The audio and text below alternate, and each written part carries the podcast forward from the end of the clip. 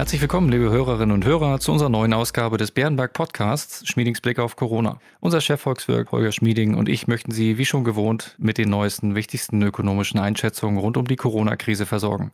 Mein Name ist Klaus Newe, ich leite das Wealth Management von Bärenberg in Deutschland. Hallo, Herr Schmieding. Hallo, Herr Newe. Herr Schmieding, seit unserem letzten Podcast ist wieder einiges passiert. Beginnen wir mal mit dem Blick auf Deutschland. Die Presse ist voll mit Berichten über Schlachthöfe als neue Infektionszentren. Auch eine Kirche in Frankfurt und ein Restaurant in Ostfriesland machten Schlagzeilen. In ihrem Wohnort in Berlin stieg der sicher allen bekannte R-Wert inzwischen auf 1,37. Damit liegt er in der größten deutschen Stadt deutlich über dem angestrebten Niveau von unter 1. Ohne jede Schwarzmalerei. Sind das Vorboten einer zweiten Shutdown-Welle? Ich hoffe nicht, dass das Vorboten einer neuen Shutdown-Welle sind. Wir hatten in den letzten sieben Tagen in Deutschland insgesamt pro Tag etwa 500 registrierte neue Infektionen. Anfang April am Höhepunkt waren das pro Tag mehr als 6000. Wir haben also sehr große Fortschritte gemacht und nach den landesweiten Zahlen für Deutschland gehen diese Fortschritte derzeit weiter, trotz der Lockerungen, die wir gehabt haben. Vor allen Dingen aber bin ich zuversichtlich, dass wir einiges gelernt haben in den letzten Monaten über das Virus, über die Art, wie man vorgehen kann. Selbst wenn es zu regionalen neuen Hotspots, neuen Ausbrüchen kommen sollte, würden wir wahrscheinlich jetzt in der Lage sein, mit mehr viel Testkapazitäten, mit besserem Wissen des Umgangs damit, die Sache regional zu begrenzen, sodass wir eine zweite Welle großflächiger nationaler Shutdowns, also Restriktionen für das Alltags- und Wirtschaftsleben, wohl vermeiden können. Als Volkswirt kann ich das nicht abschließend beurteilen, aber zumindest die Entwicklung geht in die Richtung und deshalb basieren meine Wirtschaftsprognosen darauf, dass wir eine zweite Welle von Shutdowns vergleichbar mit der von März und April vermeiden können. Okay, heißt konkret nachgefragt, wenn, dann erwarten Sie eher regionale Einschränkungen in kleineren Regionen. Ja, dass es hier und da mal regionales Hin und Her geben kann, ist durchaus möglich, aber ich glaube nicht, dass ich das in einem nennenswerten Umfang in meinen gesamtwirtschaftlichen Statistiken sehen müsste. Dann springen wir jetzt einmal, wie schon so oft, über den Atlantik und gucken in die USA. Donald Trump hat bereits trotz ungefähr 100.000 Corona-Toten in den USA einen erneuten Shutdown ausgeschlossen. Gleichzeitig verbietet er Einreisen aus Brasilien und er selbst geht golfen. Ganz ehrlich, Herr Schmieding, Sie sind in der Regel eher optimistisch. Aber können Sie hier eine Strategie erkennen oder wirken die Puzzleteile für Sie ebenso wirr wie für mich? Ich bleibe auch weiterhin eher optimistisch, ob man da eine Strategie erkennen kann in den USA. Hm. In den USA ist einiges falsch gelaufen, gerade in der Anfangszeit, als der Präsident das Virus nicht ernst genommen hat. Er versucht jetzt offenbar davon abzulenken. In gewissem Sinne aus Trumps Sicht ist durchaus eine Strategie erkennbar. Er versucht eben die Schuld anderen zuzuweisen, an dem, was schiefgelaufen ist. Er versucht andere Themen anzugehen, auch einen möglichen Konflikt mit China, um die Diskussion in den USA in eine andere Richtung zu lenken. Wir haben zum Glück auch in den USA durchaus Fortschritte beim Eindämmen der Pandemie, die zu einem erheblichen Teil auf das zurückgehen, was die einzelnen Bundesstaaten gemacht haben, gerade auch im hochbetroffenen New York und nicht unbedingt auf das, was auf nationaler Ebene angeordnet wurde. Allerdings in den USA gehen die Zahlen der Neuinfektionen deutlich weniger zurück als in Europa. Deshalb ist das Risiko, dass es zu einer zweiten Welle kommen könnte, die so sein könnte, dass sie auch größere wirtschaftliche Auswirkungen hat. Dieses Risiko müssen wir vor allen Dingen in den USA beobachten. Aber nochmals, auch in den USA sehen wir Fortschritte. Dort werden die Testkapazitäten massiv hochgefahren und das müsste dabei helfen, auch in den USA neue Hotspots dann doch einzugrenzen, dass die wirtschaftlichen Folgen nicht zu schwerwiegend werden. Ich habe gerade eben schon das Thema Brasilien erwähnt. Da müssen wir auch einmal hinschauen. Die WHO macht als aktuelles Epizentrum eben Südamerika aus und dort speziell Brasilien. Die Situationen für die Menschen sind über die Staatsgrenzen hinweg dramatisch. Global gesehen differiert das aktuelle Bild also deutlich. Die USA, Europa und Asien trauen sich nach und nach aus den Lockdowns heraus, während Südamerika noch nicht den Höhepunkt der Ansteckungswelle erreicht zu haben scheint. Welche wirtschaftliche Bedeutung haben Beschränkungen in Südamerika zum Beispiel auf Lieferketten in den Industrienationen wie den USA? Es ist leider richtig, dass Schwellenländer immer mehr zu neuen Epizentren der Pandemie werden. Das reicht von Indien über Russland bis zu Brasilien und auch in Ansätzen Mexiko. Was die weltwirtschaftliche Bedeutung betrifft, so sind Brasilien, Indien, Russland für uns in der westlichen Welt nur von relativ geringer Bedeutung. Relativ heißt im Vergleich zu den Problemen mit der Pandemie, die wir ohnehin zu Hause haben oder gehabt haben.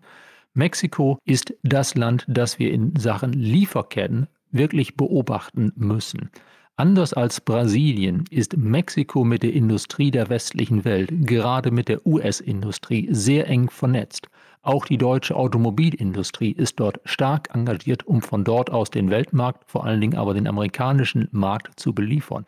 In Mexiko ist die Pandemie derzeit noch nicht unter Kontrolle. Dort könnten tatsächlich gewisse Gefahren für Lieferketten drohen, die aber meines Erachtens sich auch bisher noch in Grenzen halten. Dann lassen Sie uns nun einmal auf Ihren früheren Wohnort London blicken. Sie haben lange dort gelebt, insofern können Sie uns die Insel sicher gut erklären. Eigentlich sollte sich Großbritannien aufgrund eben seiner Insellage doch deutlich leichter schützen können als ein Land mit rundum offenen Grenzen. Das Gegenteil ist jedoch der Fall. Die Pandemie hat Großbritannien viel schwerer erwischt als Deutschland. Woran liegt das? Ja, es ist nicht immer leicht, die Insel zu verstehen. So vieles auf der Insel ist so gut. Sie haben einen öffentlichen Dienst, der in großen Teilen hervorragend ist. Leider haben sie an der Spitze Entscheidungsträger, die sich ihrer Verantwortung nicht immer bewusst sind, um es vorsichtig auszudrücken.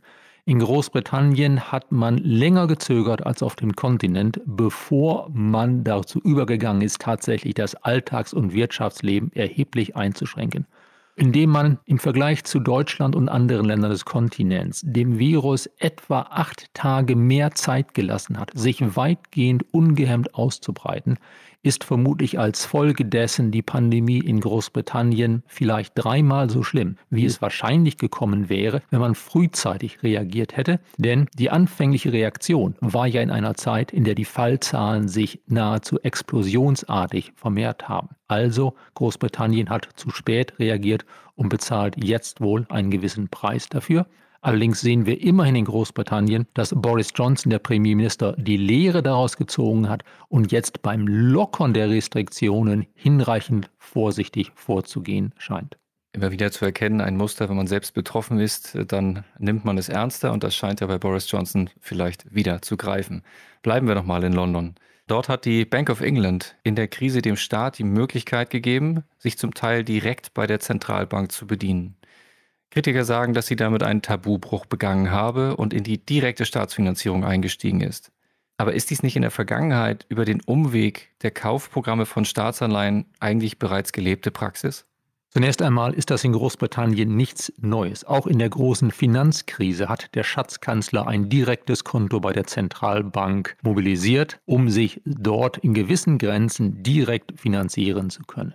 Ich sehe die Anleihekäufe der Zentralbanken der westlichen Welt eigentlich nicht vor allem unter dem Gesichtspunkt monetärer Staatsfinanzierung, sondern Geldpolitik ist dazu da, die Preise stabil zu halten, das heißt in einer Krise auch Deflationsgefahren abzuwehren um in einer Krise der dann gestiegenen Geldnachfrage nachkommen zu können, müssen Zentralbanken mehr Geld in den Umlauf bringen. Und das tun sie, indem sie ihre Bilanz ausweiten. Und wie weiten sie ihre Bilanz aus? Indem sie Anleihen kaufen.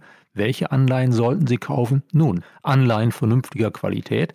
Und das sind zum einen insbesondere Staatsanleihen, zum anderen natürlich auch Unternehmensanleihen erheblicher Güte. Also in einer Krise, in der eine Zentralbank der Liquiditätsnachfrage nachkommen muss, hat sie eigentlich keine andere Wahl, als Staatsanleihen zu kaufen. Das ist Geldpolitik und nicht monetäre Finanzierung des Staatshaushaltes. Dann blicken wir jetzt auf ein anderes Programm. Am Mittwoch dieser Woche hat die Europäische Kommission ihren Vorschlag für ein großes Wiederaufbauprogramm nach der Pandemie vorgestellt. Kurz und knappe Frage, macht Ursula von der Leyens Programm Ihrer Meinung nach Sinn? Alles in allem, es macht Sinn, über viele Einzelheiten wird noch zu reden sein. Der Vorschlag baut auf dem deutsch-französischen Konzept auf für einen Wiederaufbaufonds von 500 Milliarden Euro mit noch einigem obendrauf gepackt und dazugerechnet. Es wird wohl heftige Diskussionen geben, auch mit den sparsamen Vier, die einen restriktiveren Kurs fahren möchten, aber ich denke, dass am Schluss, vermutlich nicht bereits in diesem Juni, sondern eher in der zweiten Jahreshälfte, dann ein Programm herauskommt, das doch im Wesentlichen dem entspricht, was Ursula von der Leyen heute vorgeschlagen hat. Das Geld dürfte dann ab dem kommenden Jahr fließen und alles in allem im Nachgang dieser Pandemie glaube ich, dass ein erheblicher Teil dieser Gelder dann auch tatsächlich in den Empfängerländern einiges Positives zum Wiederaufbau beitragen kann. Jetzt haben wir Sie immer wieder mal als Politikkommentator eingesetzt in diesem Podcast. Zum Ende jetzt nochmal ein Blick auf wirklich aktuelle volkswirtschaftliche Zahlen. Ich hoffe, das freut Sie, die auch mal zu kommentieren. In dieser Woche kamen neue Daten zum Konsum- und Geschäftsklima heraus. Was interpretieren Sie daraus für den weiteren wirtschaftlichen Verlauf? Die Daten sind alles in allem erfreulich in folgendem Sinne. Sie sind immer noch schlecht aber sie sind längst nicht mehr so schlecht, wie sie es im April waren.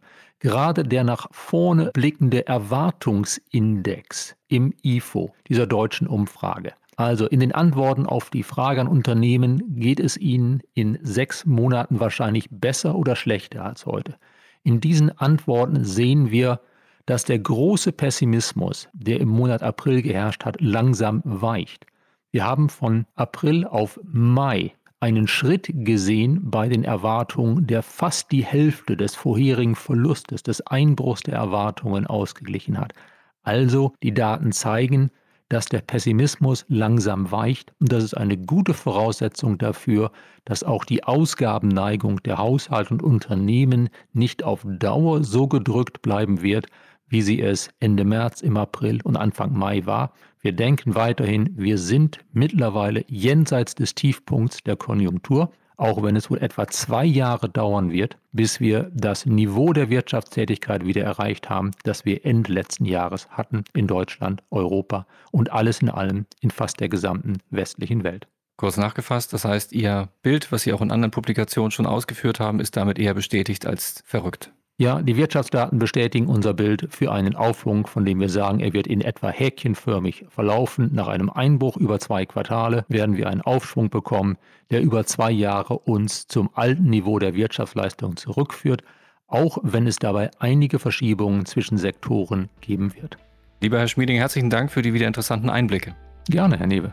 Wir hoffen, liebe Zuhörerinnen und Zuhörer, dass diese Folge auch für Sie wieder aufschlussreich war. Und wenn es Ihnen gefallen hat, dann abonnieren Sie uns doch auf Spotify oder Apple Podcast. Dann werden Sie keine Folge mehr versäumen. Und wenn Sie Fragen oder Anregungen haben, schreiben Sie uns eine Mail an schmiedingsblick.beerenberg.de. Bleiben Sie gesund und bis kommende Woche.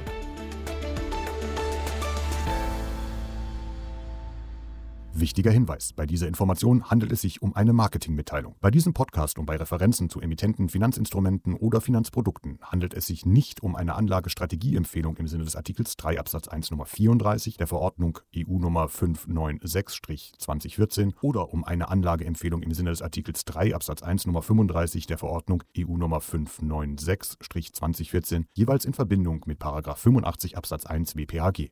Als Marketingmitteilung genügt diese Information nicht allen gesetzlichen Anforderungen zur Gewährleistung der Unvoreingenommenheit von Anlageempfehlungen und Anlagestrategieempfehlungen und unterliegt keinem Verbot des Handelns vor der Veröffentlichung von Anlageempfehlungen und Anlagestrategieempfehlungen. Diese Information soll Ihnen Gelegenheit geben, sich selbst ein Bild über eine Anlagemöglichkeit zu machen. Es ersetzt jedoch keine rechtliche, steuerliche oder individuelle finanzielle Beratung. Ihre Anlagenziele sowie Ihre persönlichen und wirtschaftlichen Verhältnisse wurden ebenfalls nicht berücksichtigt. Wir weisen daher ausdrücklich darauf hin, dass diese Information keine individuelle Anlageberatung Währung darstellt. Eventuell beschriebene Produkte oder Wertpapiere sind möglicherweise nicht in allen Ländern oder nur bestimmten Anlagekategorien zum Erwerb verfügbar. Dieser Podcast darf nur im Rahmen des anwendbaren Rechts und insbesondere nicht an Staatsangehörige der USA oder dort wohnhafter Personen verteilt werden. Diese Information wurde weder durch eine unabhängige Wirtschaftsprüfungsgesellschaft noch durch andere unabhängige Experten geprüft. Die in diesem Podcast enthaltenen Aussagen basieren entweder auf eigenen Quellen des Unternehmens oder auf öffentlich zugänglichen Quellen Dritter und spiegeln den Informationsstand zum Zeitpunkt der Aufnahme wider. Nachträglich eintretende Änderungen können in diesem Dokument nicht berücksichtigt werden. Angaben können sich durch Zeitablauf und/oder infolge gesetzlicher, politischer, wirtschaftlicher oder anderer Änderungen als nicht mehr zutreffend erweisen. Wir übernehmen keine Verpflichtung, auf solche Änderungen hinzuweisen und/oder eine aktualisierte Information zu erstellen. Frühere Wertentwicklungen sind kein verlässlicher Indikator für die künftige Wertentwicklung. Zur Erklärung verwendeter Fachbegriffe stehen Ihnen auf www.bärenberg.de/glossar ein Online-Glossar zur Verfügung.